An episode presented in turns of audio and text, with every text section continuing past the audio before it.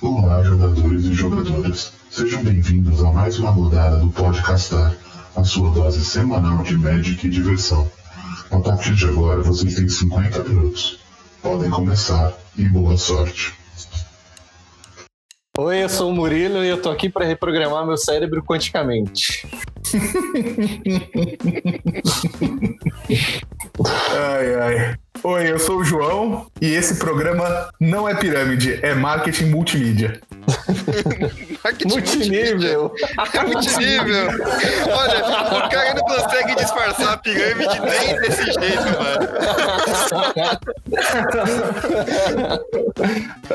Fala pessoal, tudo bom? Aqui é o Caetano. E eu não entendo porque as pessoas usam 60 cartas no deck se o Exódia só tem 5 peças.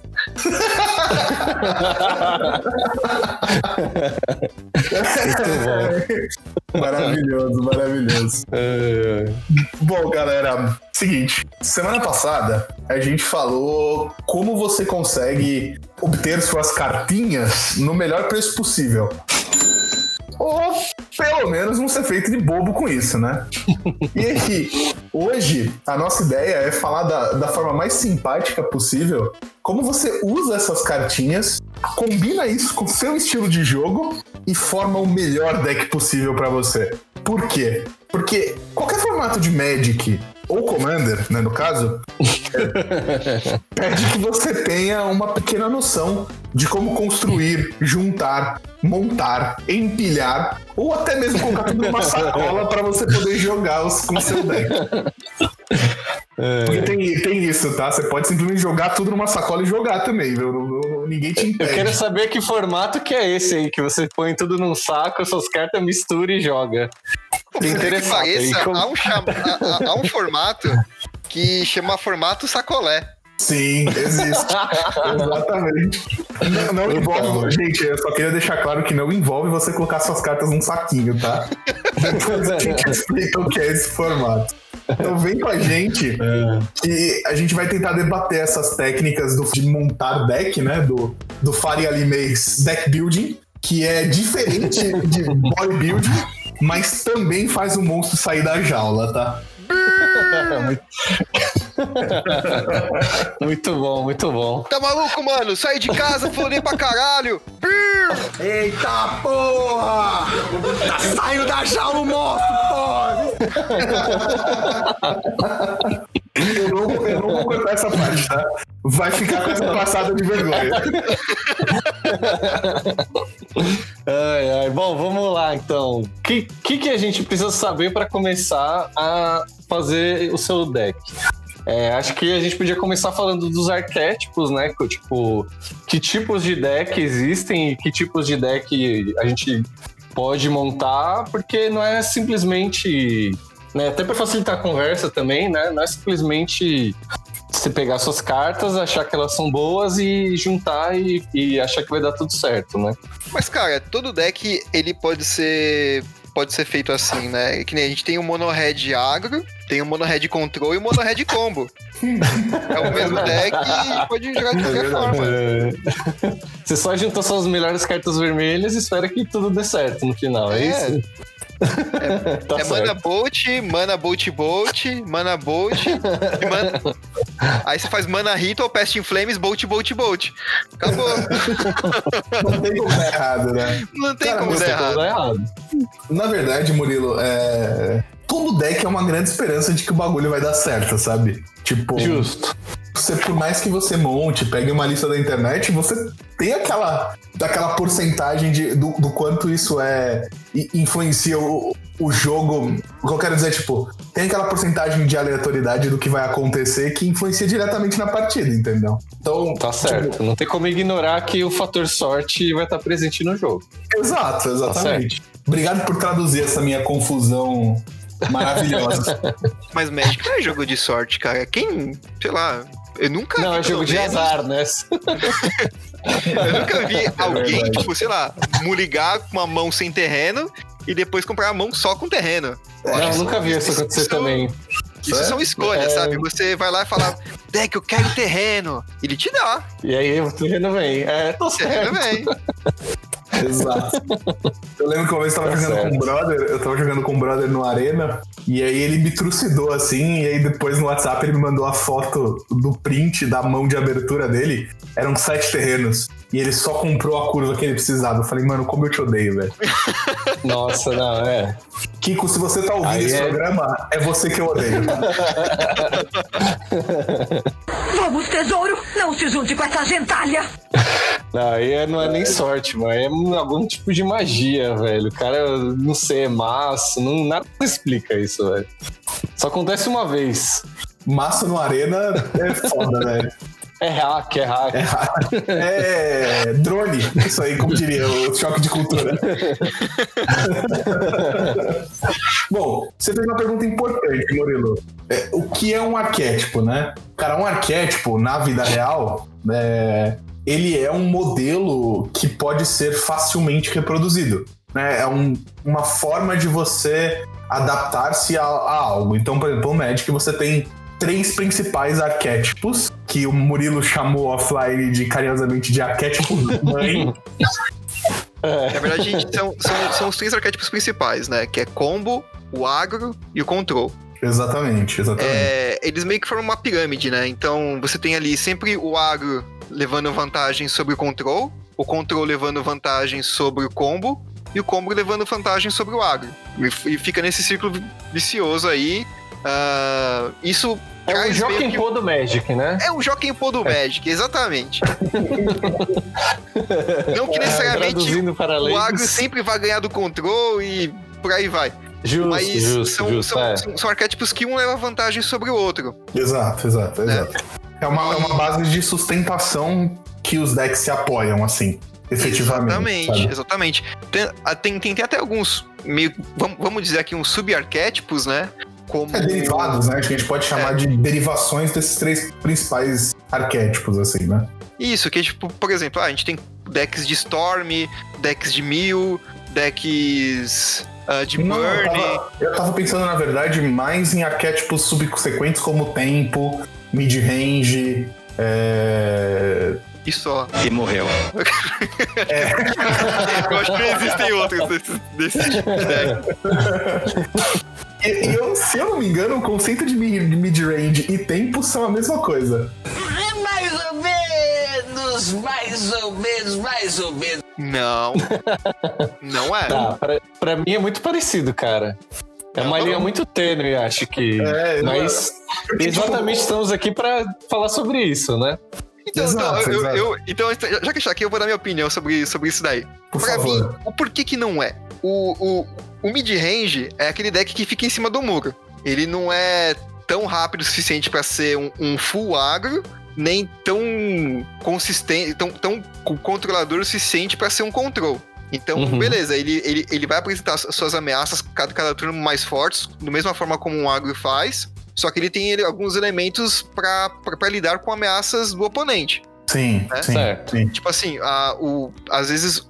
Eu, eu pego o exemplo do Monohead. Às vezes o Monohead deixa de dar um bolt na cara do, do oponente pra tirar uma criatura ou algum impedimento que, é, que deixe o campo livre pra ele bater. É, limpar, limpar o caminho, né? Literalmente limpar o caminho, né? Exatamente. Então aí você ganha, sei lá, às vezes um bichinho, um, um Death Touch do oponente é muito mais prejudicial é, pra sua board do que você pegar e, e, tipo, e, quer dizer, acaba compensando você tirar aquele bichinho um Death Touch do que e, e bater, do que você bater, perder o seu bicho, Sim, Né? sim. pro- provavelmente vai ser o seu troca, melhor né? bicho, né?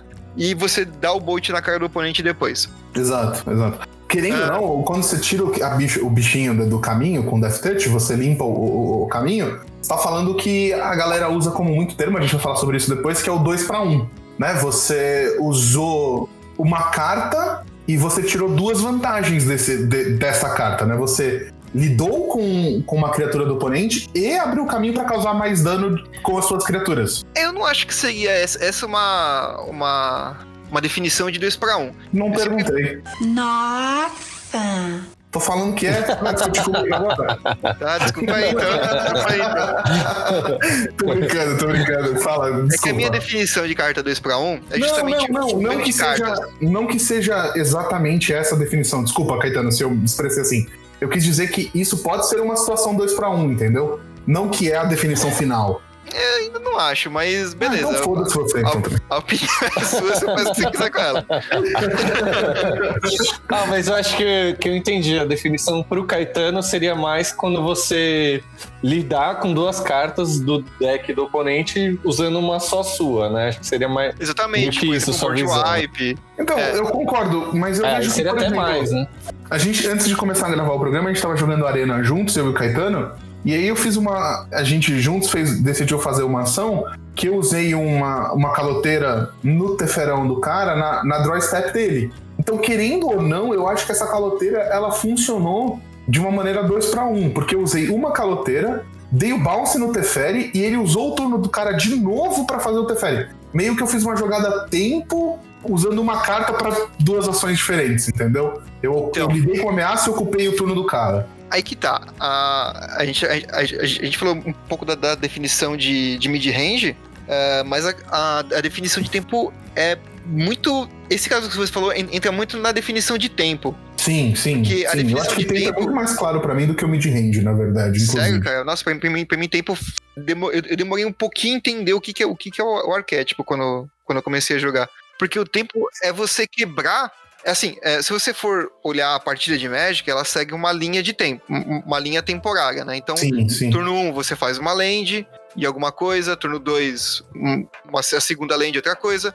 E o tempo, ele tá ali justamente para você utilizar parte do seu recurso e tentar quebrar Essa linha temporal do oponente, exato. ou mesmo adiantar a sua. Por exemplo, um ramp, sei lá, ah, eu vou lá, faço mana 1, preguiça e desço mais um land. Teoricamente, no meu segundo turno era- pra eu estar descendo meu segundo land, mas vou estar descendo o terceiro. Então, esse adianto de jogo já é uma quebra de tempo, né?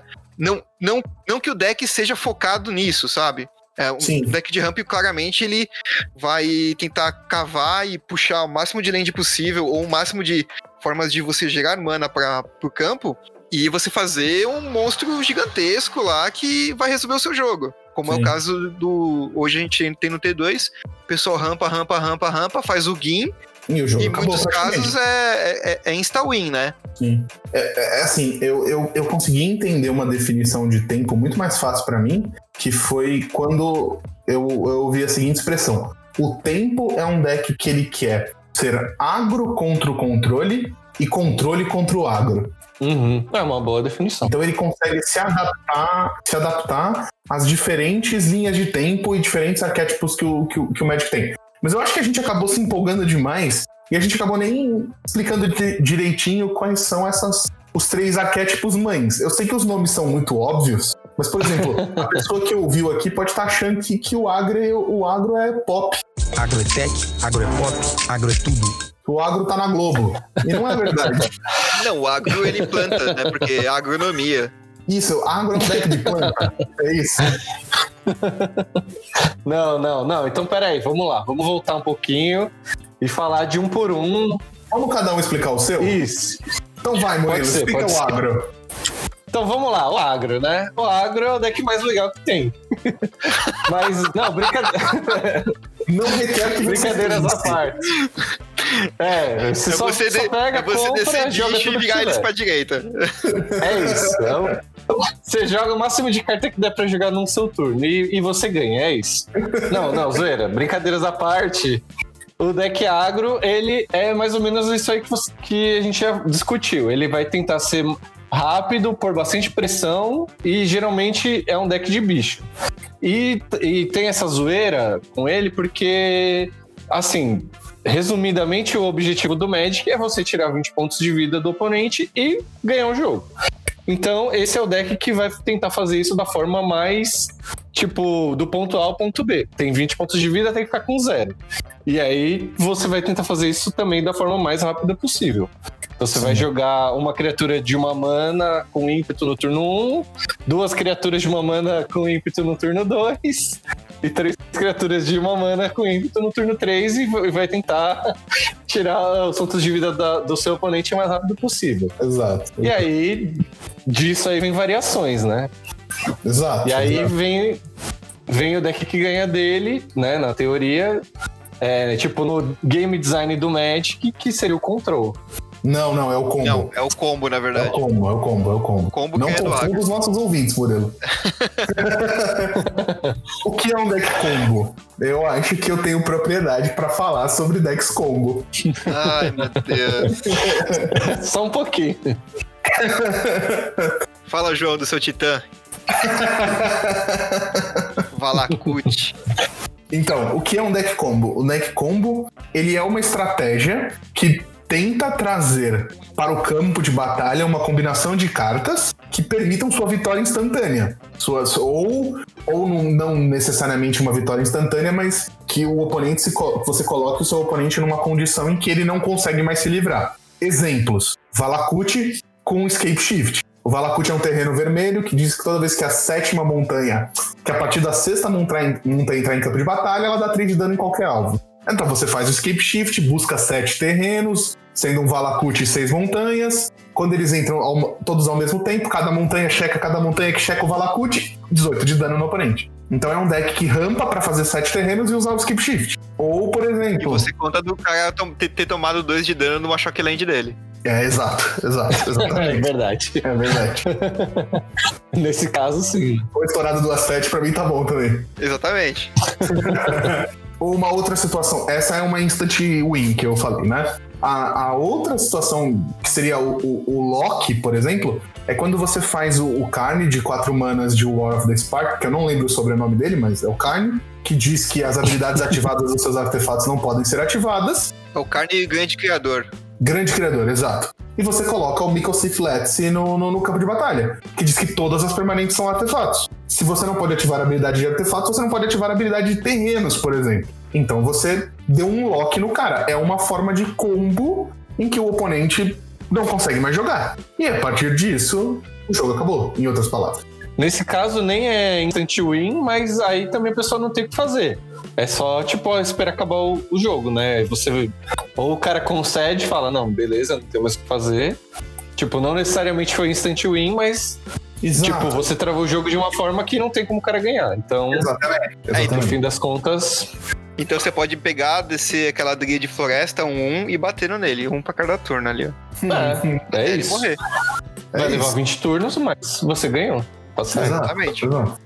E, e aí sim vem o deck. E é aqui que fecha o ciclo, que é o que o, o combo perde, que é o control. Vai, Caetano. Que é um dos melhores formatos, dos melhores decks, melhores arquétipos possíveis pra você montar. Você que gosta de judiar do seu, do seu amiguinho, ele fala: Ai, eu vou fazer esse bichinho. Você, não, counter!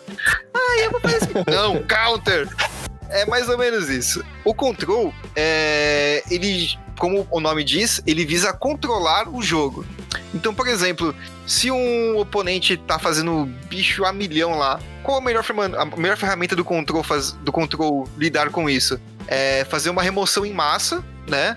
Seja por, sei lá, uma remoção vermelha que é o Ai, Anger of the Gods. Anger of the Gods, isso, que é, que é o Anger of the Gods, até mesmo o Shatter the Sky, que é, que é uma, uma remoção global muito, muito utilizada hoje no, no, no T2, ou até mesmo ou até mesmo você usar um, um e quebrar todas as lentes de todo mundo, né? Já, já teve casos que eu, que eu, que eu presenciei que, tipo, tá rolando, a, a partida tava rolando ali, um cara pegou um pouco de, de dianteira na- na- no, no board, né? Fez ali uns, uns dois bichos bacanas ali que dava pra ele, ele conseguir agredir e lançou o Armagedon, quebrou as lands tanto dele quanto do oponente, e o oponente não poderia fazer mais nada pra lidar com aqueles bichos que estavam em campo. Então Aí também é praticamente uma instant win, né? Sim, sim. É o É, mesmo então, caso do anterior. é- Você travou o cara.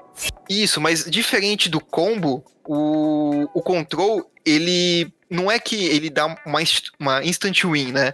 É, mesmo o lock do, do combo, ele ainda permite o jogador continuar ali presente, só que sem poder fazer nada. Sim. O control, Uhum. ele dá essa habilidade do, do- do oponente conseguir ten- tentar responder ainda, mas o control vai ter ferramentas para lidar com essas respostas.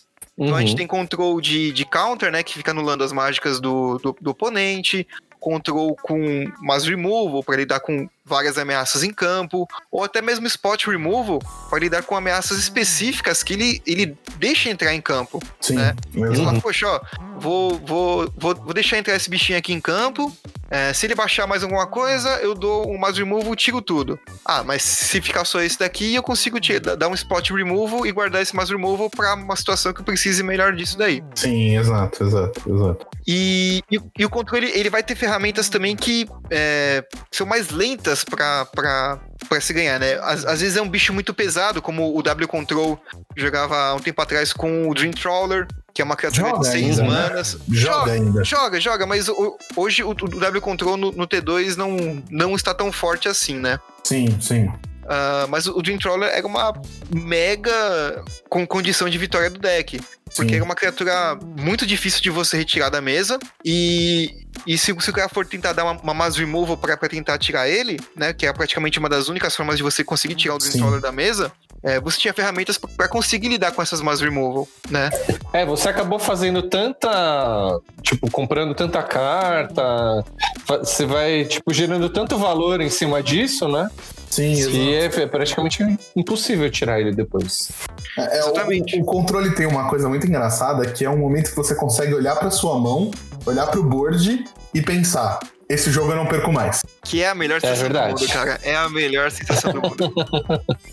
Exato. Não, mas aí, aí a gente brincou, assim, né? Que, tipo, tudo bem, eu tenho realmente o meu arquétipo favorito, mas uma habilidade importante, principalmente se você quer competir, é você conseguir transitar entre esses arquétipos, né? Essa- esses arquétipos mãe aí, né?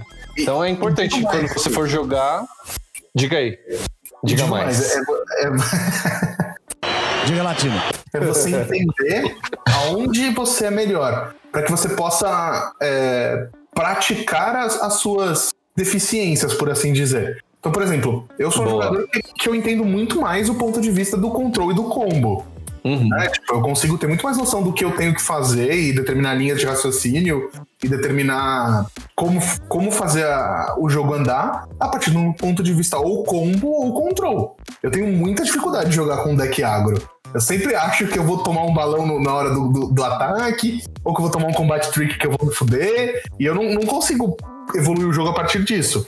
Então, por exemplo, eu sei que eu preciso treinar muito mais jogar com deck agro. Então, hoje no Arena, eu Uhum. separo um dia da semana que eu jogo com o Mono Red Calamidade. Pra que eu desenvolva uma linha de raciocínio de um deck agro.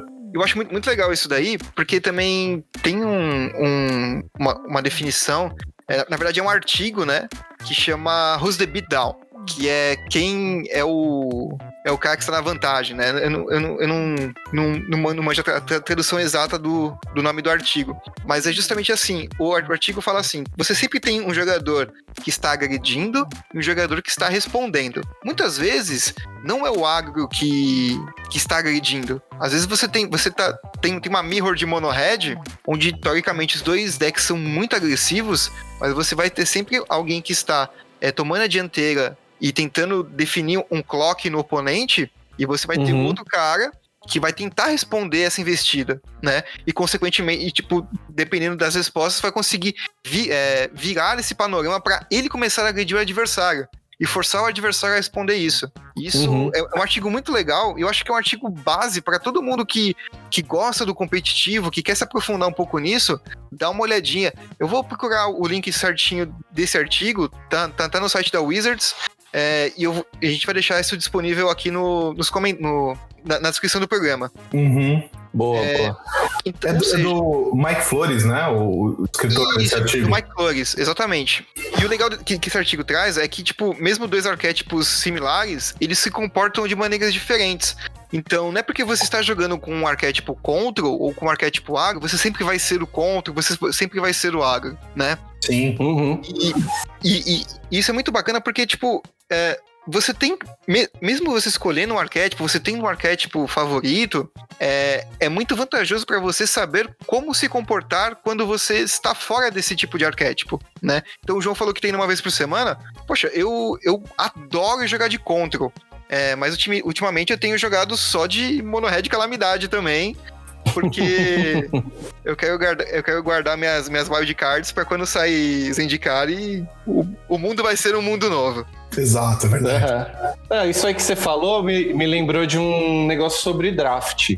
que também é, é baseado nessa ideia de que nem sempre, só por estar num deck agro, você vai estar agredindo, né? E isso aí tem tudo a ver, tipo, com essa parte de deck building que você, com, conforme você for, tipo, pegar essas cartas num draft, você vai ter que pensar que pode ser que em algum momento você não esteja agredindo, é, e, e, cartas que vão gerar valor, de, dependendo da situação.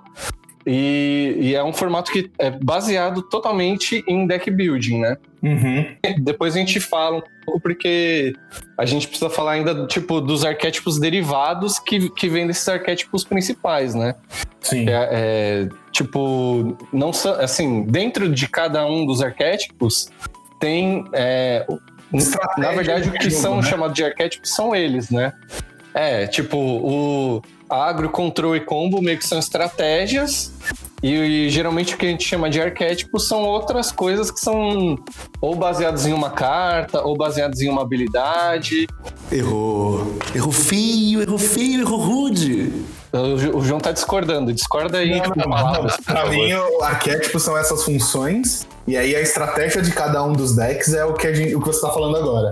Eu tô até consultando no, no MTG Wiki para ter certeza se é isso.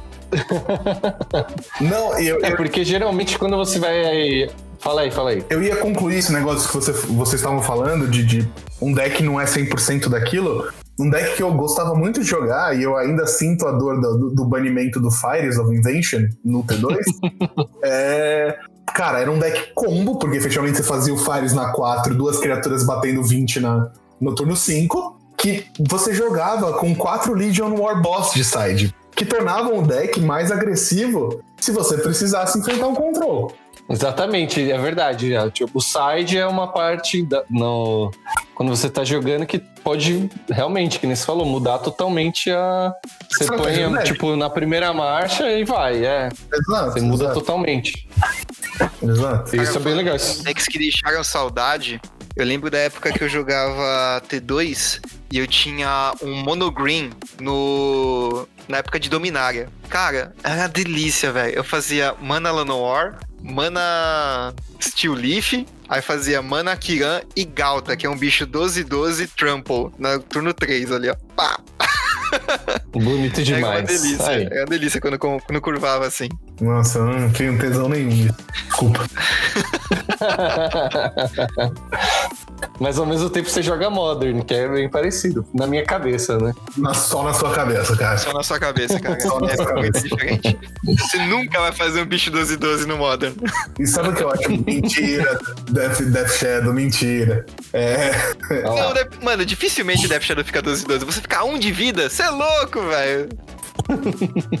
Você não pode nem estourar a FET. Já te matei assim, Você bateu, fez o, o, o, Battle, o Battle Raid lá, em resposta eu te dei um choque. Ou um raio, não aí, lembro. Ó, aí, ó, que, que merda, tá foi vendo? Delícia, foi delícia, foi delícia. Foi, foi, foi, não, mas vamos lá, vamos falar dos arquétipos aí. Vocês lembram, tipo, uma lista de principais arquétipos aí pra gente poder começar esse papo? Então, é. Eu, não acho que seria arquétipo, seria mais estratégia de deck, né? Exato. É, o, a, as estratégias que eu, que eu acho que são bem, bem conhecidas assim, a gente tem o Burn, tem o Mill, tem. Sei lá, alguma criatura que, que, tem, tem um ramp pra você fazer coisas muito grandes. Uh, tem o Self Mill também, né? Que é, que, é um, que é um Mill ao contrário, né? Que em vez de você forçar Sim, o oponente a tombar o deck todo, você tomba o seu deck e tem alguma condição de vitória por conta disso, como o Oráculo de Taça, o Jace de War Spark, ou mesmo o Maníaco do Laboratório, ser bastante utilizado, inclusive no, no, naquele formato que não é Magic, né, o Commander. Isso. o Maníaco Laboratório reina nesse tipo de, de deck. Eu vou acabar, eu vou, te, eu vou parar você, antes de você continuar, e eu vou deixar o link explicando que o arquétipo é agro, control e combo, e isso que a gente vai falar agora são estratégias, é oficial, tá? É a terminologia oficial do jogo. então tá bom. E aí, por exemplo, dentro do, dos arquétipos do agro, né? Então, o agro é um arquétipo que dentro tem, por exemplo, White Winnie, é, Isso. Stomp, Suicide, é, não sei, me ajuda com outros. Tem Burn também, que é um. Burn, Burn, Burn, Burn tipo. Exato, exatamente. É, Aristocratas é um agro, né? É agro. Cara, tá na definição de agro, tem o link pra provar. Tô com um pouco de medo. Nossa, cara. Eu sempre achei que era um tipo um, um control diferentão. Cara, mas isso é muito. é, pode ser variável também. Exato. É, então, pode ser variável, acho que de, de acordo com o, o formato, então, que você tá jogando, né?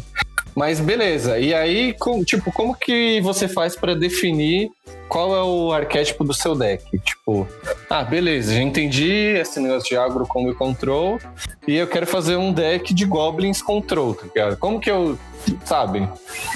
Como que você define o que que é o arquétipo ou a estratégia do seu deck? Você vai pegar e falar, essa carta é boa e eu vou fazer com ela? Sim, não. Então, geralmente deck tribal são decks, são, são, são decks agro, tá? Tirando o tribal de mago, se eu não me engano, porque ele. É, aí, aí eu concordo, é um tribal mais voltado pra control, mas.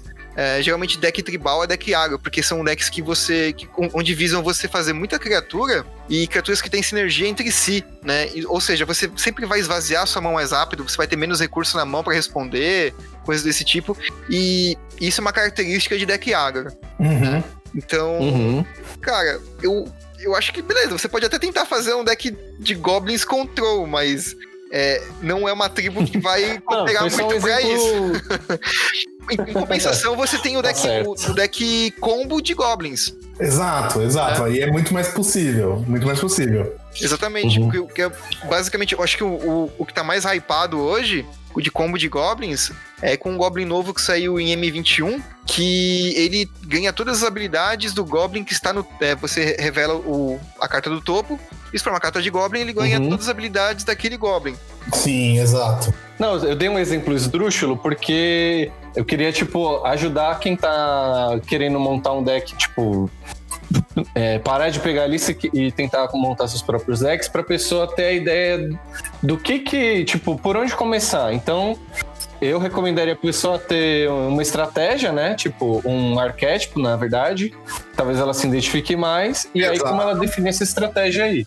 Também pelo mesmo jeito que ela escolhe um arquétipo. É, escolhe um jeito que te dá prazer de ganhar. Exatamente, exemplo. cara. Você gosta de ganhar é, no controle, mas aí você gosta de, de ganhar. você- por exemplo, eu gosto de controlar e a minha forma de ganhar é fazendo Dream Trawler e conseguindo comprar muita carta no mesmo turno e ganhar. Ou, por exemplo, é, então você vai colocar e montar um deck onde o Dream Trawler é um protagonista.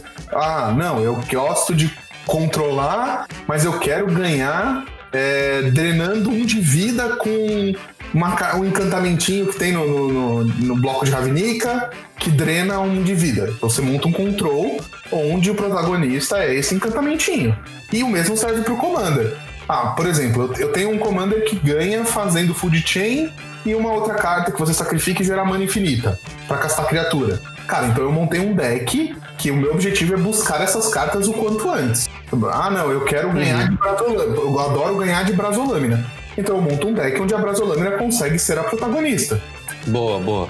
É, no. Commander eu acho que acaba ficando um pouco mais fácil, porque geralmente o seu Commander já vai meio que ditar o que você tem que fazer pra ganhar um jogo, né? Exato. Mas- Sim, sim, mas da mesma forma que você escolhe um commander, fala assim, eu- essa carta aqui é legal, ela faz tem tal mecânica, eu quero utilizar ela. Você vai fazer a mesma coisa com o deck. Você fala assim, Exato. poxa, eu, que- eu gostaria de um deck que funcionasse da maneira, de maneira X, maneira Y. E você vai buscar cartas para que esse deck funcione dessa forma, né? Sim, Uhum. exatamente. Hoje, hoje a gente tem muitos decks Tier 1 com fórmulas já, já escritas, né? Como é o deck, por exemplo, do Titã. A gente tem, sei lá, o Burn, tem Elfos, que é um deck tribal, tem Sim. o W Control, tem o Ad Nauseum, Holy One e outros tantos decks que, tipo, cara, se for ficar aqui falando deck por deck, a gente fica até amanhã. Mas todos Uhum. eles têm meio que um- uma receitinha assim, falar, não, ó, esse deck funciona assim. Então, a, a, a maneira que eu acho que você pode utilizar para desenvolver um deck é justamente você monta uma receitinha na sua cabeça, né? E fala, poxa, qual- quais são as melhores cartas para eu, é, pra eu tornar essa receita uma fórmula de, de ganhar o jogo? Exato, exato. Então, assim, a, a dica grande é conheça a si mesmo. Parece. Essa é a dica pra vida, né? Faça terapia. A terapia. É. É, tipo, parece uma frase de saída do Pequeno Príncipe, mas não é, tá? Tipo, É da música do Skunk. Sério? Ah, não lembro não. Ah, é, conhece a Também não sei que música é essa. Eu me conheço É, bem, sou qualquer lugar, bem às Exato, vezes me exato. esqueço e finjo. Caramba. Calma, Caetano. Calma, Caetano. Momento karaokê. Então, conhe- Conhece o estilo que você quer trazer pro jogo e aí você consegue aplicar uma estratégia em cima disso. E, e- e aí entra, eu acho que no, no- no segundo ponto que a gente gostaria de, de falar aqui, que é são as habilidades que o Magic tem pra te, te oferecer. Então, por exemplo, você tem, cara, trilhões de habilidades que você consegue basear pra montar uma estratégia. Você tem mil, que já, já falou. Você tem. É... Landfall, que é. Como que é em português, Landfall? É um- é um- Aterragem. Aterragem, é isso. É. Isso. É uma E você habilidade. compra com o Omanaf. Você pode usar o Omnaf, exato. É, você tem Life Drain, que você consegue abusar de Life Link. É, você tem. Me ajudem, galera, por Tem favor. Re- Você tem, você tem Reanimate. Você vai jogar um Reanimate. bicho muito grande pro Grave, depois trazer ele uma- é, usando muito pouco recurso. Por exemplo, que a gente tem o, o Grizzlebrand de Reanimate, que é muito forte. Exato, exato, exato, exato. Você, tem, você tem- você tem combo de pagar vida também, né? É, tem, tem, tem, tem alguns combos que você. O tanto que você paga de vida, você ganha de vida. E tem, Exato, e tem aquele Exquisite Blood, que quanto você ganha de vida, você dá de dano. exato. você tem é um- Vito novo no T2 atualmente. Exatamente. Você, É isso. você joga combos que, tipo, drenam a vida do oponente muito mais rápido. Sim. E pra definir estratégia, vocês, tipo, diriam que tem que se basear em uma habilidade, tem que se basear em uma carta, um mix dos dois, É, ou uma outra opção? eu acho que é um mix dos dois. Eu acho que essa pergunta tem duas respostas. É, você tá falando competitivamente ou você tá falando pra jogar na cozinha da, da, da sua casa, assim, com seus amigos? Bom ponto, bom ponto. Não, eu tô falando competitivamente, mas depois a gente pode eh, dar uma pincelada aí no deck mesão de Commander, que também é outra, não é Magic, né? Outra, outra parada aí. Cara, eu acho que competitivamente você tem que se basear no, no metagame que você vai entrar. Eu acho que é muito difícil surgirem decks que quebram o meta. Tem, tem. Ah, surgiu Rogak, tem Urza, tem um monte de coisa assim no Modern que tá, tá, tá, tá surgindo. São poucos que surgem, não vai, não vai surgir dois, três de uma vez. Geralmente é sempre um deck que vai dar uma dor de cabeça, canseira pra galera, e aí o, o meta vai se ajustar a ele. Exato, exato. Não, Mas posso, posso levantar uma polemiquinha aqui? Uma polemiquinha bem de leve, assim?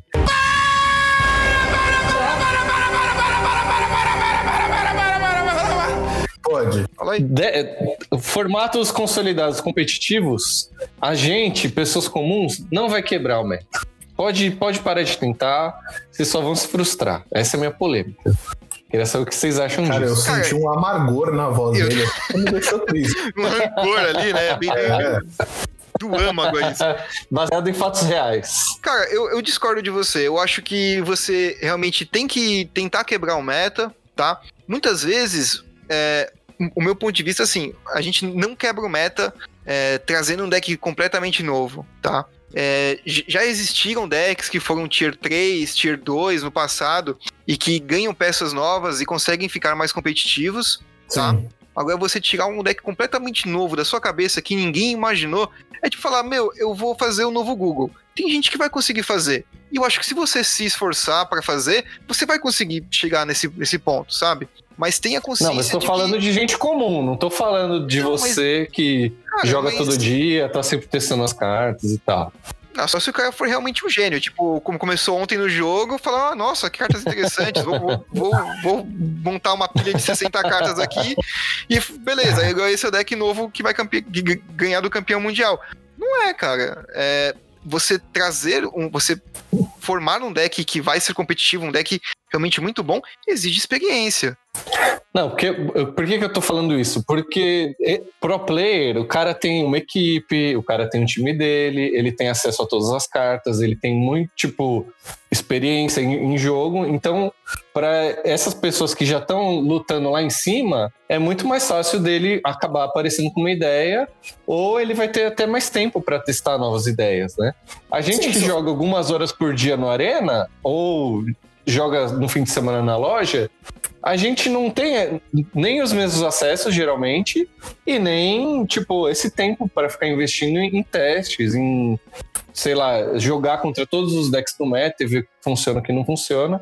Por isso que eu tô falando isso, que eu acho que é um pouco, tipo, talvez até pretencioso da gente ficar tentando, sabe? Eu acho que pequenas mudanças em deck, ok, tipo, mudar uma coisa, uma carta no side, uma carta no main deck, você até pode fazer uma diferença lá no, no seu Friday ou em algum campeonato local.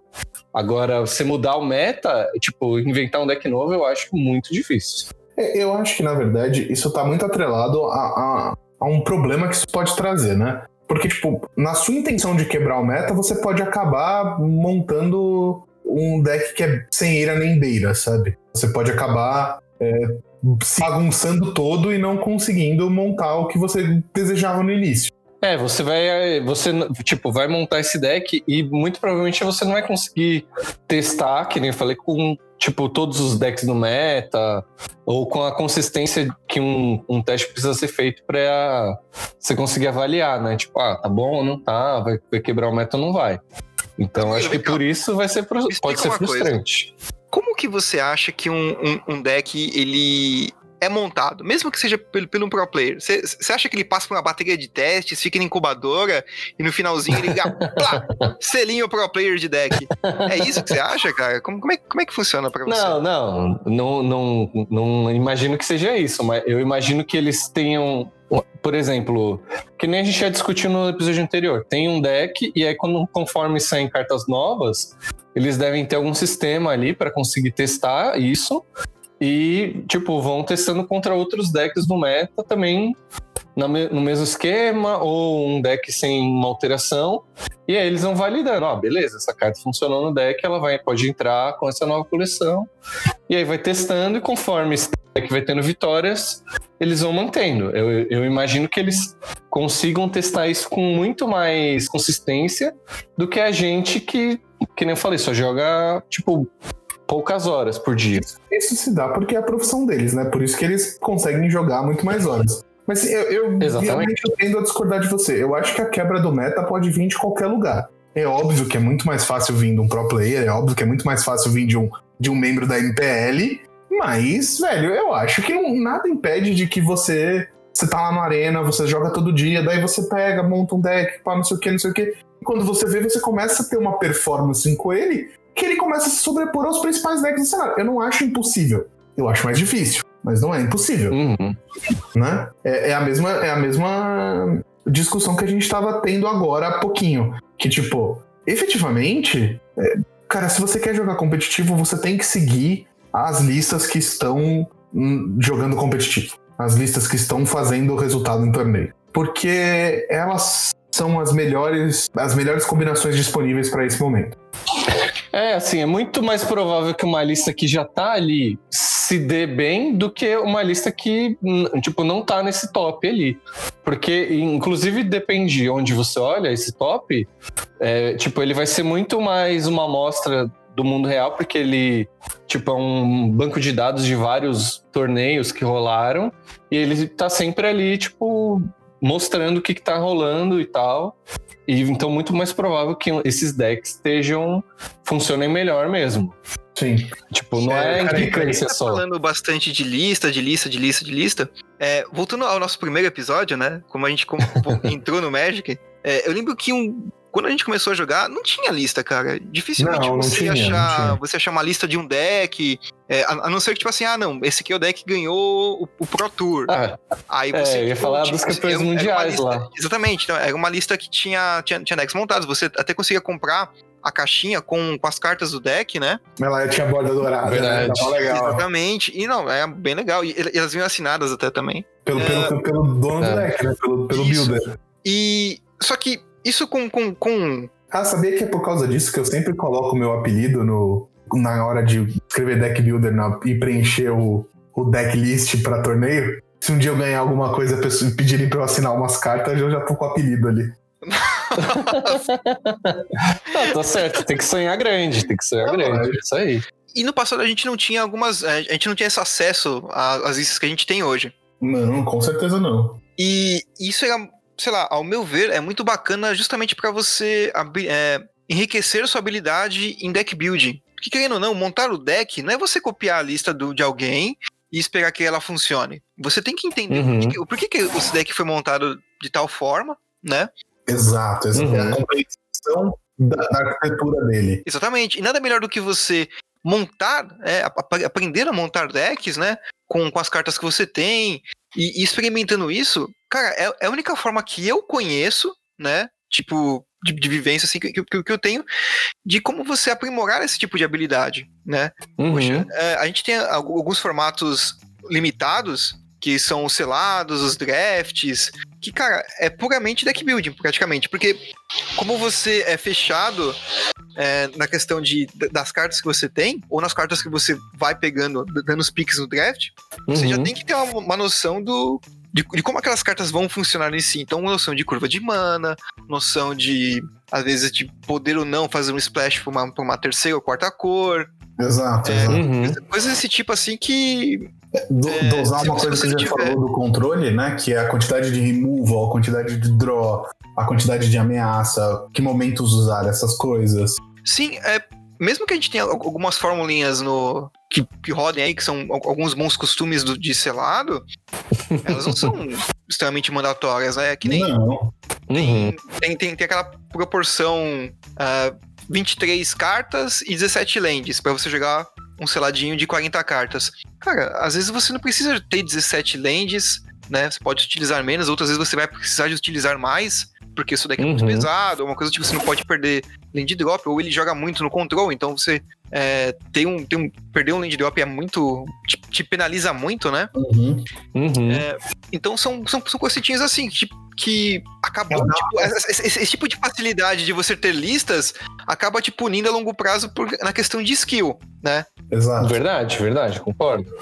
Não, só, que, só ia falar um negócio do draft, que eu acho que até é é uma outra, assim, habilidade de deck building, né? Eu acho que até é um nível mais avançado do que você fazer um, um deck com recursos, tipo, entre aspas, ilimitados, né? Você poder ter quatro cópias de uma carta no seu deck e você só simplesmente ir lá comprar elas na loja ou comprar seus produtos selados, abrir ela e pôr lá no seu deck, né? É diferente do que você tem que. Assim, até a gente vai fazer até um episódio sobre isso depois, né? Mas, é tipo, com certeza eu, eu acho que é o nível máximo é, é o draft, porque você tem que. Tudo isso que você falou. Você tem que saber a, a curva de mana, é, dosar. Se de repente você tá pegando as suas cartas lá do booster e não vem nenhuma de custo 1 ou não vem nenhuma, sei lá, de custo 5, aí o que, que você vai fazer com aquilo que está disponível ali? Então acho que até um, é, um teste até tipo mais avançado da sua habilidade se você conseguir um deck muito bom, né? Ah, lógico, além da sorte, né? Mas é, Cara, um, é um mim, ótimo exercício. Ele é a prova de fogo da onde você separa os homens dos meninos em questão de deck building. Verdade, concordo. Eu sou um menino. Sou uma criança órfã. eu sou muito ruim no draft, cara. Eu sou muito ruim no draft, cara. Eu só fico, eu só fico em posição fetal chorando, só isso. Somos apenas brasileirinhos. Cara, pra mim pode sair o- as cinco cartas do Exódia que o Caetano falou no começo do programa, que talvez eu não.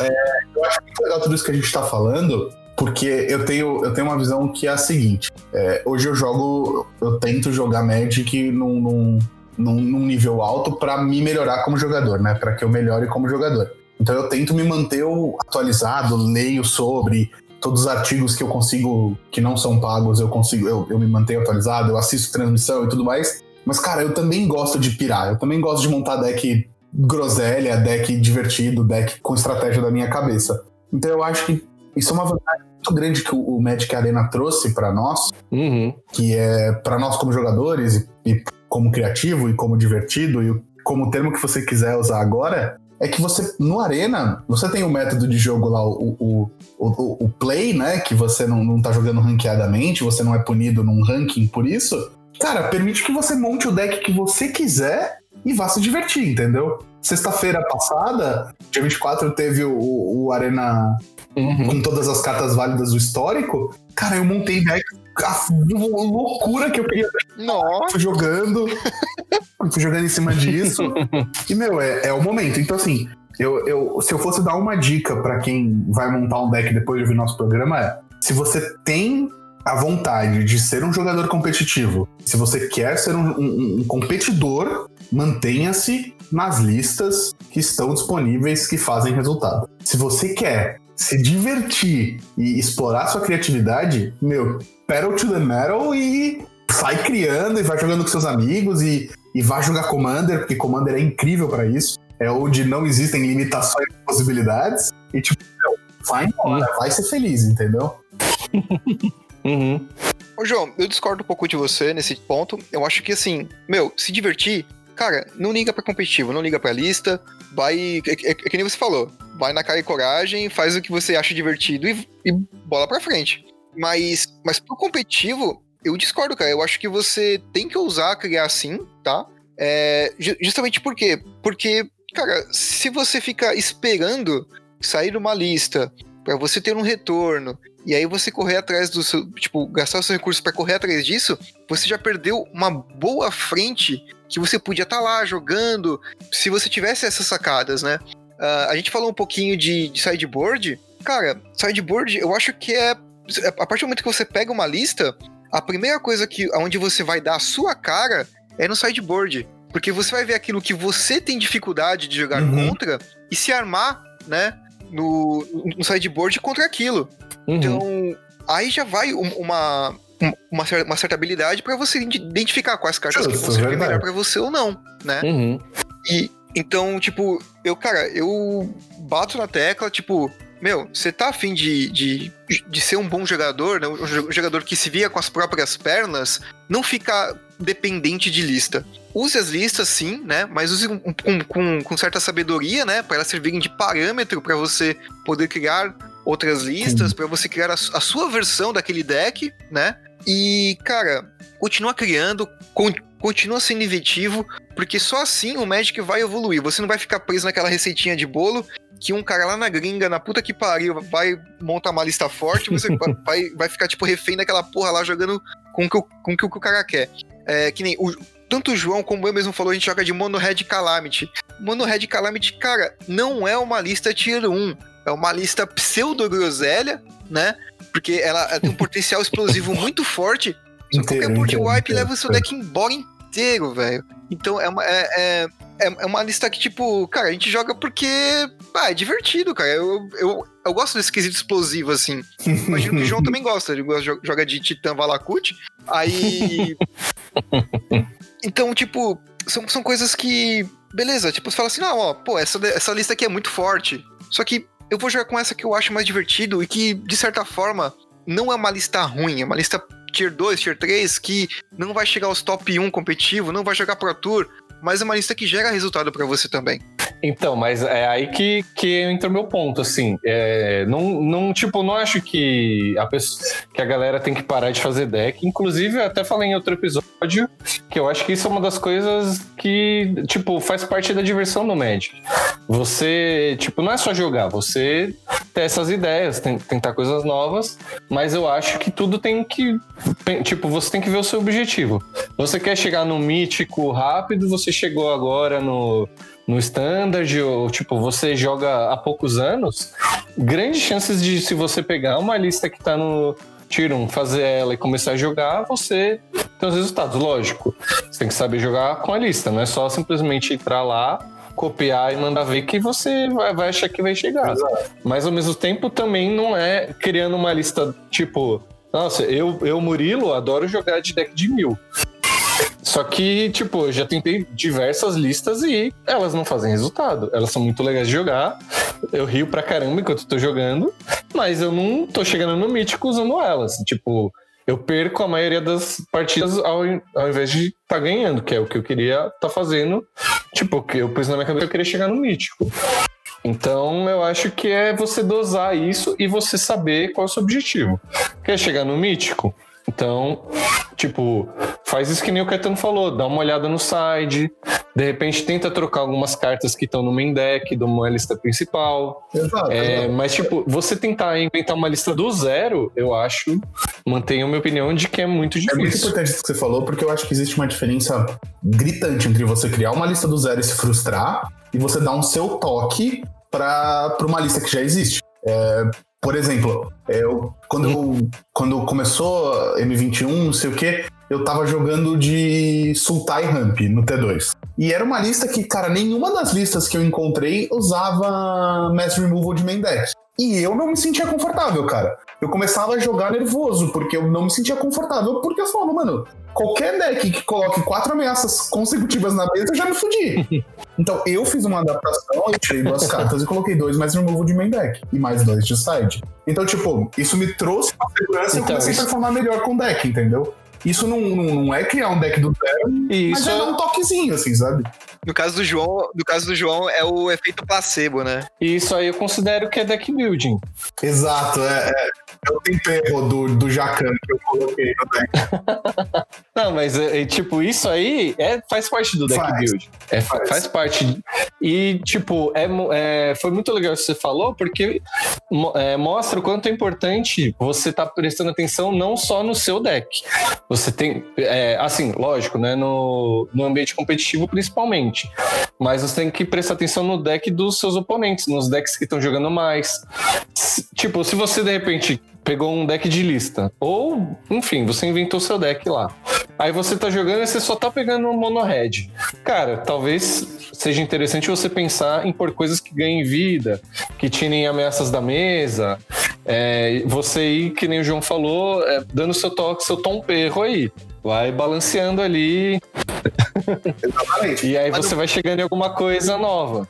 Só não posso ligar o freezer. Não pode. Só não pode desligar o freezer. Senão você vira a, a, vergonha do deck builds on.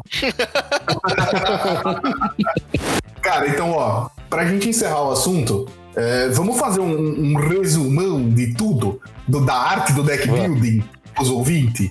Assim, ó, Vamos. di- di- vamos enumerar as dicas, tudo. Como se nós fosse uma avó ensinando a fazer bolinho de chuva. Dica número um: conheça a si mesmo e você vai saber como você gosta de jogar com seu deck. Essa é a principal. Dica número 2. Estabeleça o tipo, de, o tipo de estratégia que você quer colocar no seu deck e procure cartas que atendam esse tipo de estratégia. Exato, perfeito, perfeito, perfeito. Dica número 3, preste atenção no meta. De, que, que seja o meta da sua cozinha, do mesão que você joga. Tem algum. Sempre tá rolando um metagame. Enquanto você tá jogando com outras pessoas, tem metajogo. O que, que é o metajogo, pra quem não sabe? É você ver os outros decks que estão jogando no seu formato. Então, por exemplo, no Standard, que é, é o mais fácil de ver, na verdade, acho que todos os formatos hoje em dia estão muito fáceis de ver. Se você entrar no MTG Goldfish, que a gente vai deixar o link, que você vai ver todas as listas que tem mais presença. Então você vê lá o que, que tá jogando e tal. Então, para você poder se preparar, que nem a gente tava falando antes. Exato. Dica número 4. tente se concentrar na estratégia que você escolheu. Tipo, se você vai montar um deck de mil, mano, seu deck é de mil. Ele não é de mil barra agro, barra é, counter, barra controle, barra combo. Não, velho, ele é mil. Tente, tente ser o mais sucinto na sua estratégia possível, assim, entendeu? Boa. Dica número 5. Caso o seu deck não funcione, por exemplo, nós temos Enraku no formato, que é um deck que, que- um deck de mil não consegue ganhar de um deck de Enraku. No formato, importa que como. formato? Não em formato No Modern, que por for. exemplo. Não, em não importa o formato que for. Se você tiver muito Enraku no, no formato, um deck de mil nunca vai ganhar. Então talvez você pensar numa segunda win condition, às vezes fora dessa estratégia, é bom. Mas nunca deixa ela de main deck. Sempre usa isso no sideboard. Exato, exato. Muito é um bom. plano B. É um plano, plano B, B. para segundos jogos, mas se- sempre tem uma estratégia muito bem definida no seu deck.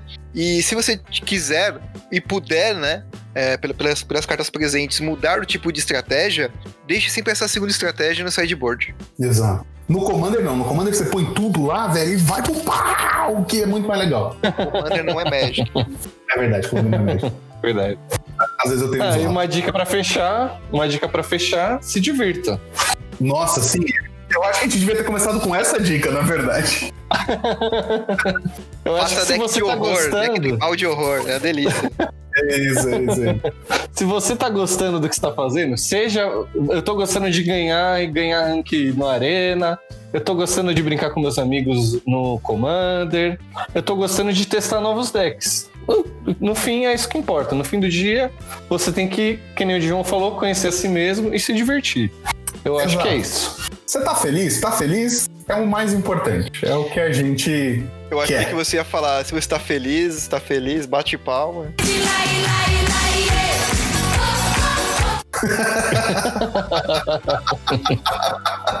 Não, porque a Xuxa tem pacto com o demônio, cara. Eu não brinco com ela, não. O demônio é ardiloso! Mas, mas Magic é joguinho do demônio, são cartinhas do demônio. Ah, então é a Xuxa que é o Magic. É isso que você tá falando. Exatamente. Eu, eu, eu acho que devia ter uma carta comemorativa da Xuxa no próximo Circuit Lair. Tá bom. Eu acho que o Secret Lair Xuxa ia ser engraçado. Bom, galera, é, agora que a gente deu umas dicas, eu, eu sei que tá tudo muito jogado, talvez você precise escutar o programa mais de uma vez para captar tudo. Eu acho que essas dicas sucintas do final foram, foram legais e tal, mas agora que a gente trouxe essas dicas para vocês, é, a gente gostaria de anunciar é, algo para você pôr isso em prática. Como? Nós iremos fazer o primeiro torneio do Podcastar.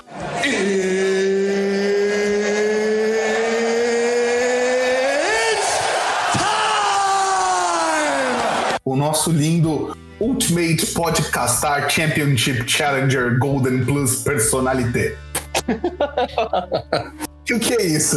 Vai ser um torneio, ele vai ser brawl histórico, e a gente gostaria que todo mundo, todos os ouvintes que, esti- que estiverem ouvindo até aqui, ou se você quiser avisar seu amiguinho, a gente vai divulgar nas redes sociais também, mas a gente gostaria que fosse um torneio para juntar uma galera com o objetivo de se divertir. Então por isso a gente escolheu o Brawl, que é um formato que permite umas, umas loucuras mais loucas, e, e a ideia é, é rolar no sábado, 15 de agosto, é, Provavelmente a gente vai começar no período da manhã, a gente vai divulgar o horário certinho nos comentários aqui do, do YouTube, do Podcastar, do Spotify, do Twitter, nos, blá, blá, em todas as nossas redes sociais estarão os, os dados certinhos do torneio. Mas a ideia é juntar a galera, brincar e, a e terá premiação, tá? A gente está decidindo ainda o que vai ser a premiação exata, é, mas isso vai estar também no- nos comentários do Twitter mais pra frente, talvez. Então venham e não percam. A gente vai rodar essa- esse campeonato na plataforma do MTG Melee, tá? Exato. Bem, valeu, bom, Vou- obrigado. vou- vamos, vamos deixar aqui já o, o link para quem, se, quem quiser se inscrever. Pode se inscrever, vai ser, vai ser aberto ao público. Exato. E. Mais uma coisa, João? Acho que é isso, né? Eu acho que é isso, né, cara? É, a gente tá tipo a Shield, melhorando o nome a- a- ao dia a dia, mas inicialmente é isso aí. Ultimate Podcastar Championship Challenger Golden Plus Personalité. Pertinho de você. Exato. É, realmente esperamos que vocês se divirtam com a gente e venham jogar conosco.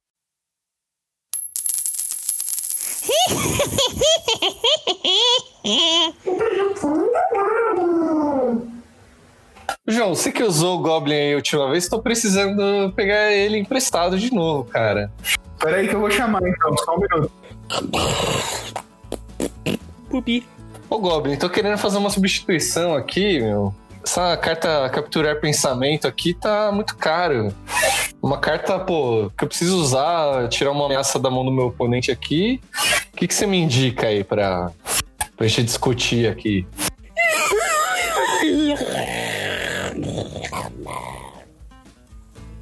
Ih, Monkey.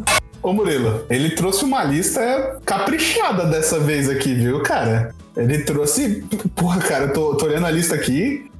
Tem, quase todos os valores disponíveis aqui pra você. Quanto você quer gastar? Fala pra mim. Quer pagar quanto, como diria a Casa Bahia? Quer pagar quanto? Cara, geralmente a gente procura no precinho, né? Mas se tiver uma um pouquinho mais cara que vale a pena, tá valendo. É no precinho que você quer, então, Murilo? Então toma um, um Durez pra você. Durez, não Durex. Durez. Que traduzindo É um- pode ser coagir, coerção, coação. Meu Deus do céu. Parece investigado da Lava Jato de novo isso aí. Mas o que, que o, o, o Durez faz, cara? Ele custa exatamente a mesma uma mana do Totsiz. E, e ele diz que você olha a mão do seu oponente, né? O oponente revela a mão. E você escolhe uma carta que não seja nem de terreno e nem de criatura. E o oponente descarta. Então, assim, qual que é, É, a pode vantagem dela? Ela custa 10 centavos. Mas a desvantagem é que se você, se se você tiver com um deck control e usar isso contra um deck agro, efetivamente você não vai conseguir tirar uma, uma ameaça de early game dele no turno 1. Mas, É, de verdade. novo, 10 centavos. Mas se 10 você for um deck agro e utilizar isso contra o control, nossa, rapaz, você estourou. Mas aí você tá chovendo. Vai tá uma delícia. Tá gostosinho. É uma... é uma boa mesmo, hein, Caetano? Até pra usar de side aí, galera do T2 usa direto isso aí em deck agro. Manda Uhum. ver, né? Ah, eu tô Sim, vendo aqui que também tem uma outra no precinho, João. Se alienar aqui, cara, é um- uma boa opção também, né? Também o oponente revela uma- a mão dele. Ou posso também tirar um artefato ou criatura, né? Então, meio diferente. Meio complementar ao Duras. Então, eu acho que invocando o que a gente trouxe antes da barraquinha do Goblin, essa é uma carta muito perfeita, para quando você conhece o seu metagame. Se você tá jogando com um monte de amigo que todo mundo tem deck de artefato, essa carta é muito boa. Não, acho que as duas no caso, né? As duas, as duas, as duas, as duas, é verdade. Tem razão, tem razão. Então, ao invés de você usar quatro Top Seas, você pode usar oito, quatro Duras e quatro Alienar. Olha que legal. Na dúvida, você põe oito cartas pra dentro ali. É o famoso hack, né? Que é o... Esse é o Eight Descarte. Cara, mas tem uma Ok. na lista que ele trouxe aqui que eu considero um preço bom ainda, tá? Ele custa 40 centavos, é muito barata. É uma carta que eu gosto muito, por isso que eu até pulei a vez do Caetano, porque eu tava ansioso pra falar dela. Vai, né? Quem eu aqui pra falar alguma coisa? Fala aí. Você é advogado, eu tenho medo você, não esquece disso. que é o Agonizing Remorse, que é o, em português, né, o bom e velho português, remorso agonizante. Ela, diferente das outras que a gente falou até então, ela custa duas manas, uma incolor e uma preta. E ela diz que você, o oponente revela a mão, você escolhe um card da mão dele ou do cemitério dele e exila aquela carta. Ah, isso é muito bom até pra lidar com carta do cemitério, né? Às vezes você nem. É uma, ela é dois em um, né? Você não precisa tirar coisa só da mão do cara. Gostei mesmo. Exato, exato, exato. Mas a desvantagem dela é que ela te dá um ponto de dano. É, Ah, Se nossa. você pensar, o Top 6 dá dois, né? Então. é, você. Na verdade, eu acho que a desvantagem. Ela fica bem no termo, meio termo do Top Seas, né? É, a vantagem que ela tem em relação ao Top Seas é que ela pode tirar uma carta do, do cemitério. E em vez de você descartar a carta, ela é exilada, né?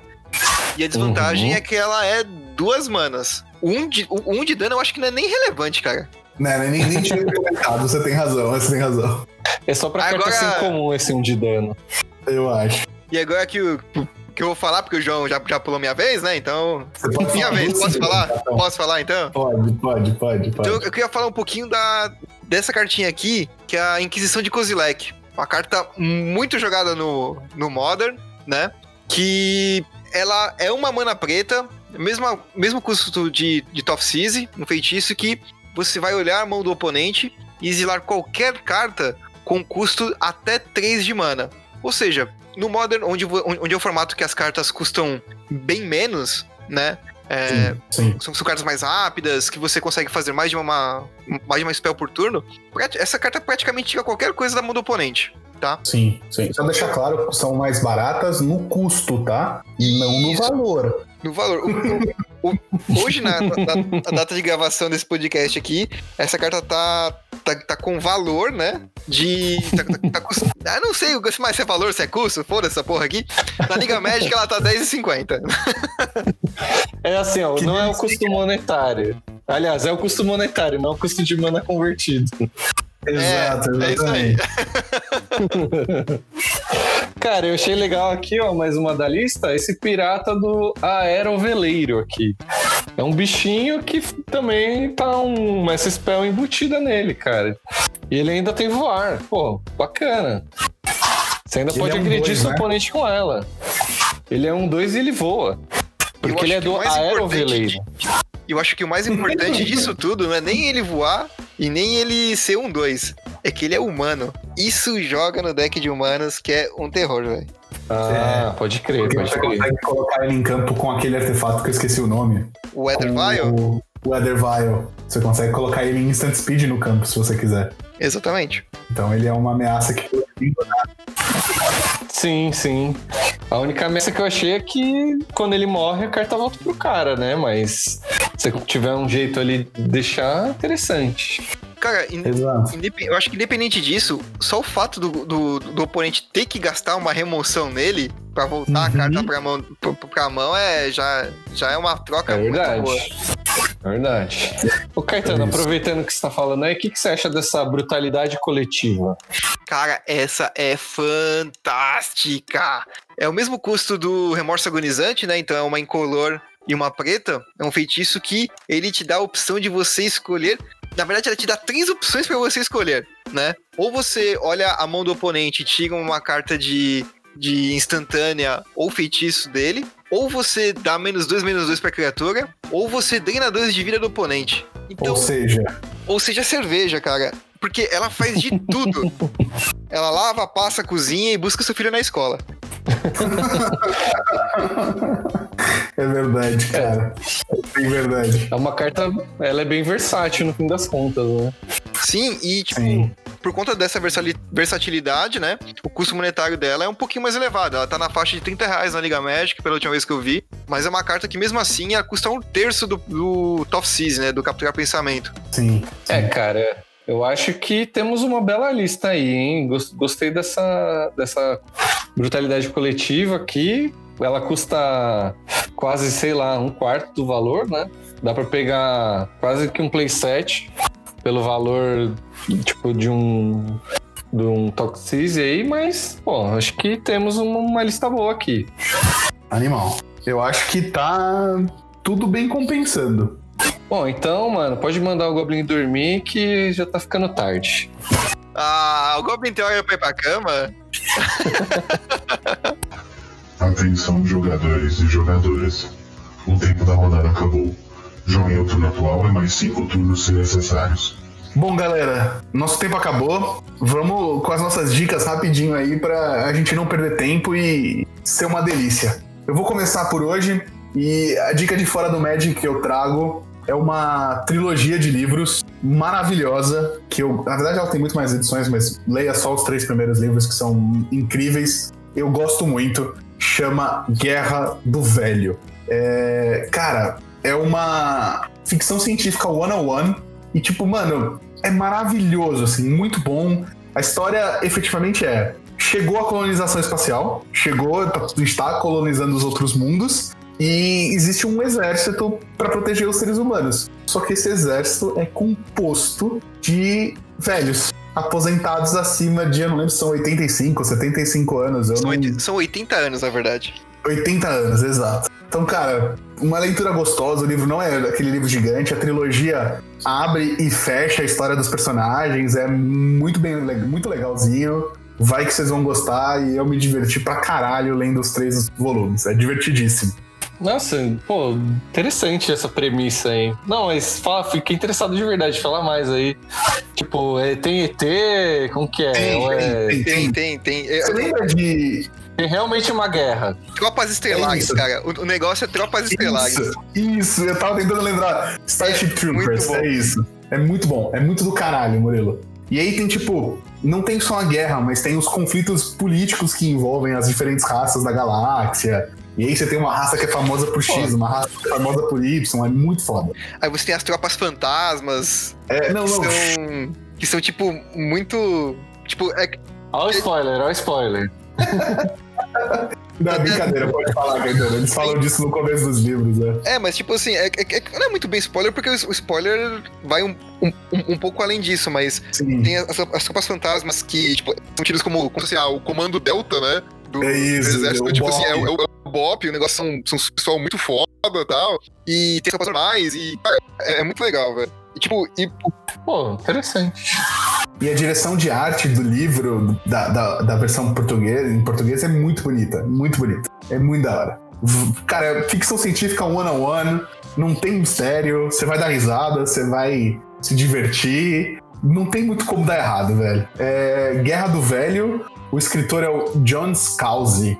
E, cara, divertidíssimo. Vai que é 75, tá, Caetano? Enquanto eu fui procurar o nome do escritor, é 75 anos que eles se alistam. 75? Não é 80? 75. Cara, eu jurava que na versão em português falava 80 anos.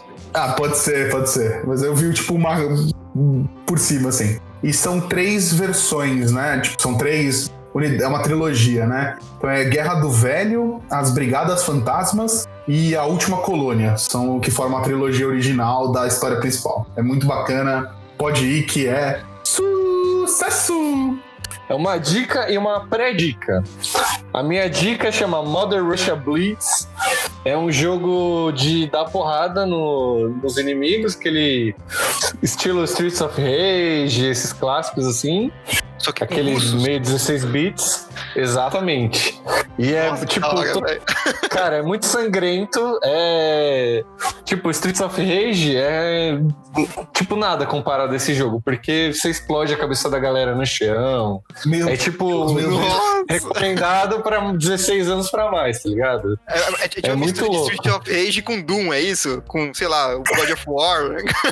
É, é. Pode, pode ser, pode ser.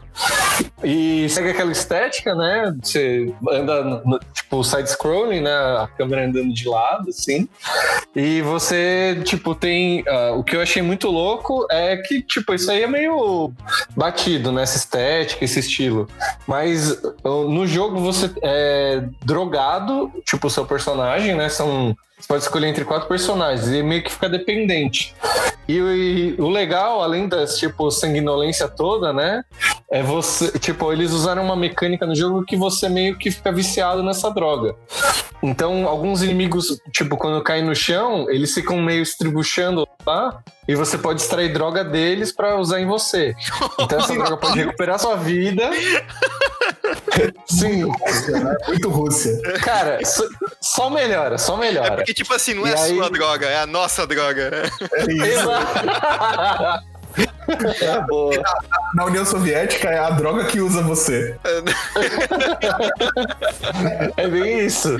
E aí, tipo, essa droga você pode recuperar sua vida, e mas também você pode usar ela para tipo, como um power-up, pra você ficar mais rápido, dar uns fatalities mais rápidos. Então, o legal do jogo é isso também, essa mecânica, e ele é meio que feito pra você, tipo, zerar ele rápido. Então, pra você zerar com vários personagens, é, tipo, zerar batendo seu recorde de tempo. É meio que pra você não pensar, cara. É agro. Você vai dar porrada e, e acaba o jogo mais rápido que você puder. É, é bem legal pra você, tipo, distrair a mente, assim. Eu ia falar que é tipo cigarro no Red Dead Redemption. Você pode fumar e você fica com a mira melhor, assim, você tipo, fica mais sangue no zóio. Caralho, tem isso, É, mano. é. eu acho que, que é meio mais ou menos mais mais ou menos essa ideia, assim. E bom, e a outra que é a pré-dica, né, que eu falei, é um jogo que chama Carrion. Mas é porque é rapidinho, não tenho. É, mas é que eu não tenho nada pra falar sobre essa dica, é uma pré-dica. É um jogo que chama Carrion, é da mesma distribuidora. Eu des- descobri quando eu tava vendo outros jogos da distribuidora do Mother Russia Blitz. E é um jogo que você controla, tipo, uma geleca que mata os seus inimigos. Mesmo estilo, side-scrolling e tal, só que eu ainda não joguei. É um jogo que lançou agora dia 23 de julho. Então, é, tá 40 pila na Steam, ainda não comprei, mas, tipo, eu gostei da premissa tanto quanto esse. Então já fica a minha pré-dica desse jogo aí, Carrion. Então tá, esp- espero, espero que no próximo programa você confirme essa dica, hein? Exatamente. Porque assim, é, não, é uma dica, é a vontade que o Mogueiro tá de jogar o bagulho. É isso. Exato, exato. O hype me, me pegou. É igual na nossa primeira reunião de, de, de quando a gente decidiu criar o podcastar, que eu só falava de Last of Us 2, assim. Que eu tô viciado em Last of Us 2. eu tô jogando num ritmo muito devagar por dois motivos. Porque eu tenho medo, é o principal motivo. E eu, eu costumo esperar a minha esposa poder jogar comigo pra eu poder jogar, pra eu ficar com menos medo. E, e o segundo motivo é que eu não quero que o jogo acabe, tá ligado? De tão bom que ele é, assim. É, é isso. Bom, a minha dica aqui, na verdade, é duas dicas em uma, né? Porque é tanto quadrinho. Ah, mano, é que é combo, né? Ah, que louco. Você quer ficar me controlando, é isso? Não. Esse é o verdadeiro 2 pra 1, um, gente. que, na verdade, é, é tanto quadrinho como o filme do Scott Pilgrim. Eu cheguei a falar um pouquinho dele no, na dica do, do episódio passado, né? Então hoje eu vim trazer pra vocês ah, tanto a HQ quanto o livro do Scott Pilgrim, que é fantástico, né? Ah, o Scott Pilgrim, Maravilhoso. ah, É uma aqui das no melhores Brasil, obras de arte da humanidade, assim. Cara, é, é fantástico mesmo. Aqui no Brasil, ele foi lançado em três edições, né? Lá fora, se não me engano, são cinco quadrinhos, né? Aqui, quando, quando eles fizeram a tropicalização do, do quadrinho pro, pro Brasil, eles comprimiram e dividiram ele em três volumes. Então você vai achar volume 1, 2 e 3. Tropicalização é. É, a palavra, não é? Agora que eu me dei conta.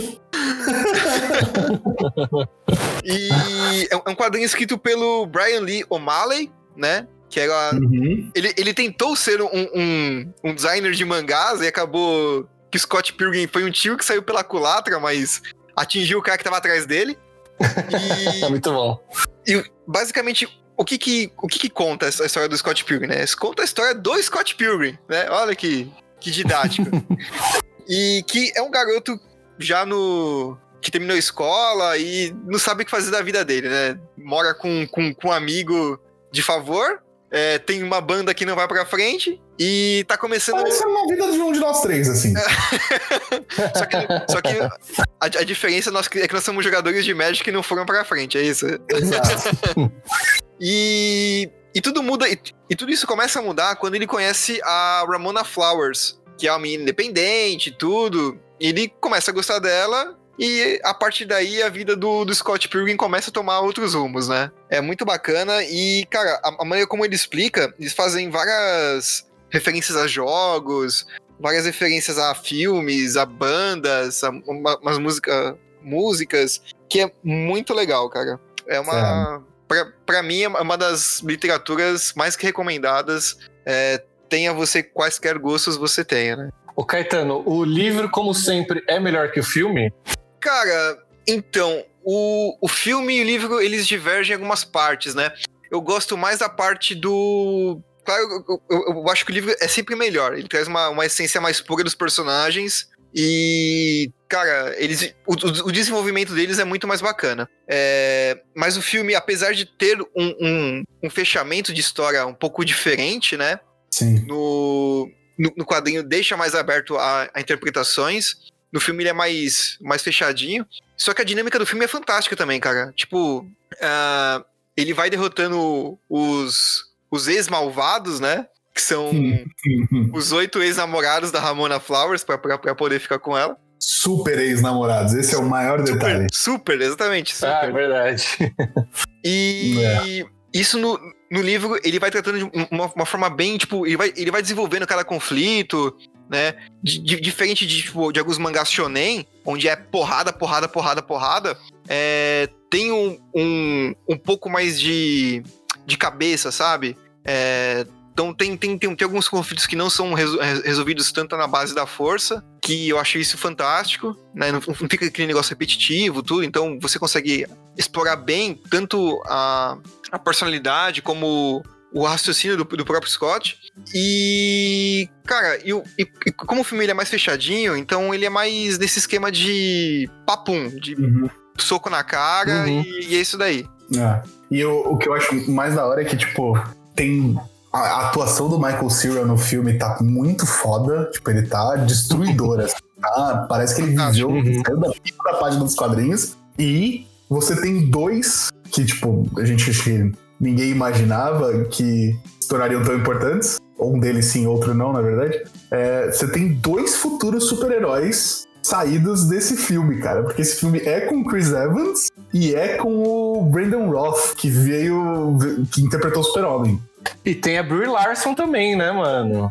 É verdade, tem a Brie Larson, Larson. é verdade. Eu achei, eu, É eu verdade. achei até que você ia falar da Brie Larson em vez do, do Super-Homem, porque ninguém lembra desse Super-Homem. É verdade, eu lembro né? que eu Ah, sim, é. Mas ele é meio largado, esse super-homem, meio esquecido, coitado. toma um tiro no olho, né, coitado. Ele toma um tiro no olho. Falar dele porque ele toma um tiro no olho. Bom, então pra fechar, já que o Murilo engatou as duas em, em, em agro, ele engatou as duas dicas. O Caetano combou com duas em uma, eu vou ficar aqui no controle e fechando as cinco dias, os cinco turnos, com a minha segunda dica, que eu serei muito julgado pelos meus co-apresentadores agora. A minha dica, tá? É um- uma série documental da Netflix que você tem que estar muito preparado pra assistir, porque embora ela seja muito legal e muito pra cima, ela é com o Zac Efron. Não, mano, opiniões. Zac Efron não, velho. Por que Zac Efron? Porque ele é um cara da hora, velho, não, por causa mano, disso. não. High School Musical, não. Cara, we all in this together. Tá? Por favor. Não, não. Mano, ó, tipo, ele, cara, ele conseguiu fazer um filme com The Rock e flopar o filme, velho. Você tá. Você não vai falar mal de Baywatch na minha frente que eu te proíbo, Mano, não, não, não. Baywatch é um filme legal por causa do The Rock. O Zac Efron vai lá pra fundar o filme, velho. Todas as Não vai, velho. Vai, Eles vai. têm uma química Mano. muito boa em cena, velho. É muito Não, maravilhoso. Tem, que, que química, velho. O bagulho explode, sei lá. É, é horrível, velho. Ele explode e derrete a mesa, tá ligado? É, é ah, não, velho, não. Caetano, vou te falar um negócio. A culpa não é dele. Ele é um bom ator, velho. A culpa é do roteiro, a culpa é da má decisão dele de participar do filme, mas a atuação dele não é ruim. Ele não é um Eu concordo, com, eu concordo com você que a, que a- a culpa dele querer participar do filme faz, faz, faz toda a diferença. É, talvez. Eu Mas tenho, fala, João. tem um filme dele que chama 17 Outra Vez, que eu adoro. É um dos meus filmes de adolescente favoritos. Que é com ele e o cara que interpreta o. Um dos Friends, o Matthew Perry. Eu esqueci o nome do, do personagem dele no Friends. O que casa com a Mônica, no fim das O contas. Chandler. Chandler. Chandler, exato, exato. É como o ator que faz o Chandler e ele. E, e ele volta no tempo e vira o Zac Efron. E é muito engraçado, velho. Cara, eu gosto do Zac Efron, tá? Ah, não, mano. Eu acho ele gato, eu acho ele divertidíssimo. Eu, eu, a, a única participação do Zac Efron que eu acho que é muito, muito engraçada é a do. Como é que é? Eu libero sim. É uma paródia Não sei que do que eles você tá falando. É uma paródia que, que eles fizeram no, no, no- YouTube em cima de uma cena do High School Musical. Eu vou deixar aqui no, nos links também. É muito engraçado.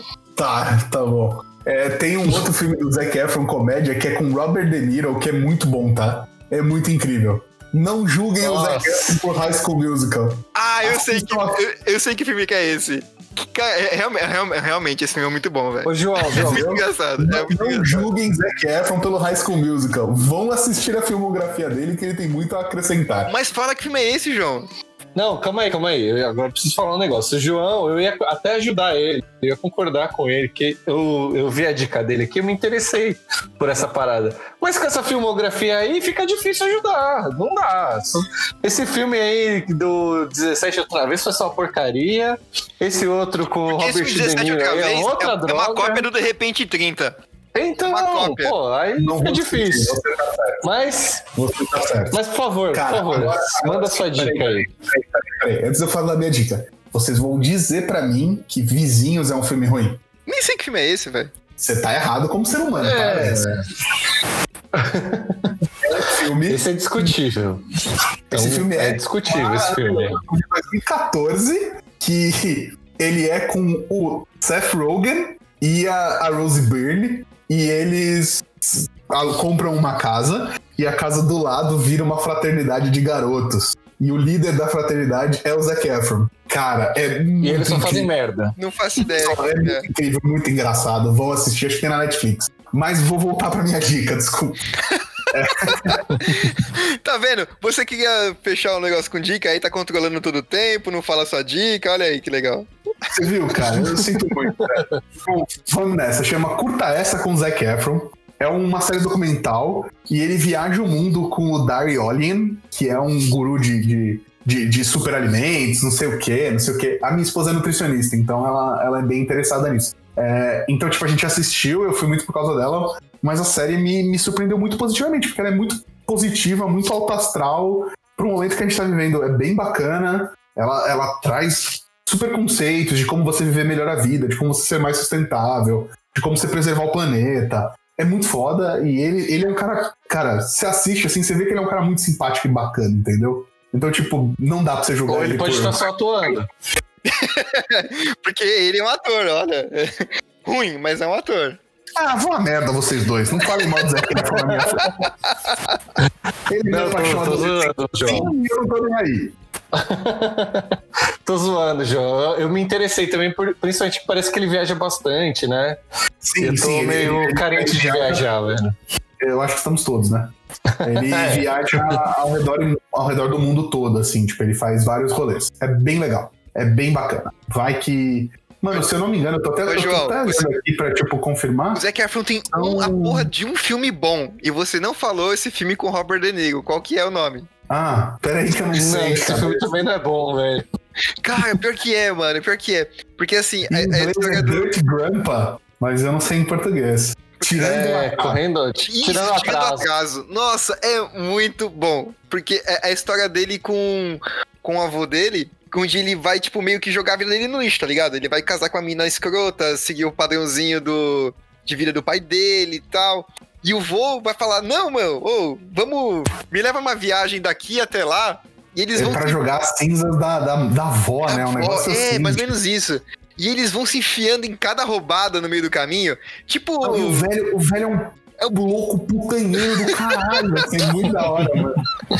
cara, é fantástico esse filme, é fantástico. É, é bom, é bem bom, velho. É bem Cara, eu engraçado. não, não tive coragem de ver, porque tem caras de, tipo, humor antigo, sabe? Que eu vou ficar meio, putz, sabe? Não, Esse tipo mano, de não, não, piada. É o Robert De Niro, velho. O Robert De Niro é fantástico, mano. É, velho, vai que é sucesso. Mas tudo bem, a minha dica central era uma. A minha dica é dividida em duas partes. Não julguem o Zac Zac Efron e assistam Curta essa. Curta essa com o Zac Efron na Netflix. Tem oito episódios, galera. Ah, E- rapidinho. É rapidinho, é rapidinho, rapidinho. É rapidinho. Infelizmente ele não vem pro Brasil na série, mas vamos torcer por uma temporada 2. Quem sabe, não é mesmo? É, vai que ele vem aqui no Brasil comer açaí, um bagulho desse tipo, né, mano? Aí, ó, que topzera. Até eu sair do trevo aqui perto da enchente onde eu moro, que é topíssimo. Bom, galera, é isso. A gente vai ficando por aqui. Muito obrigado. Aquele momento agradecimentos, né? Muito obrigado a todos que ouviram os dois primeiros episódios, que deram feedbacks. A gente tá muito feliz de, de vocês estarem conosco. Vamos. Não esqueçam que vai ter o torneio dia 15 de agosto. A gente vai deixar tudo nos comentários. Fiquem com a gente, assistam os, os episódios e deixe seu amor pra nós, que nós deixaremos nosso amor pra vocês. É isso aí, galera. Falou. É isso aí, pessoal. Usem álcool em gel e máscara. Tchau!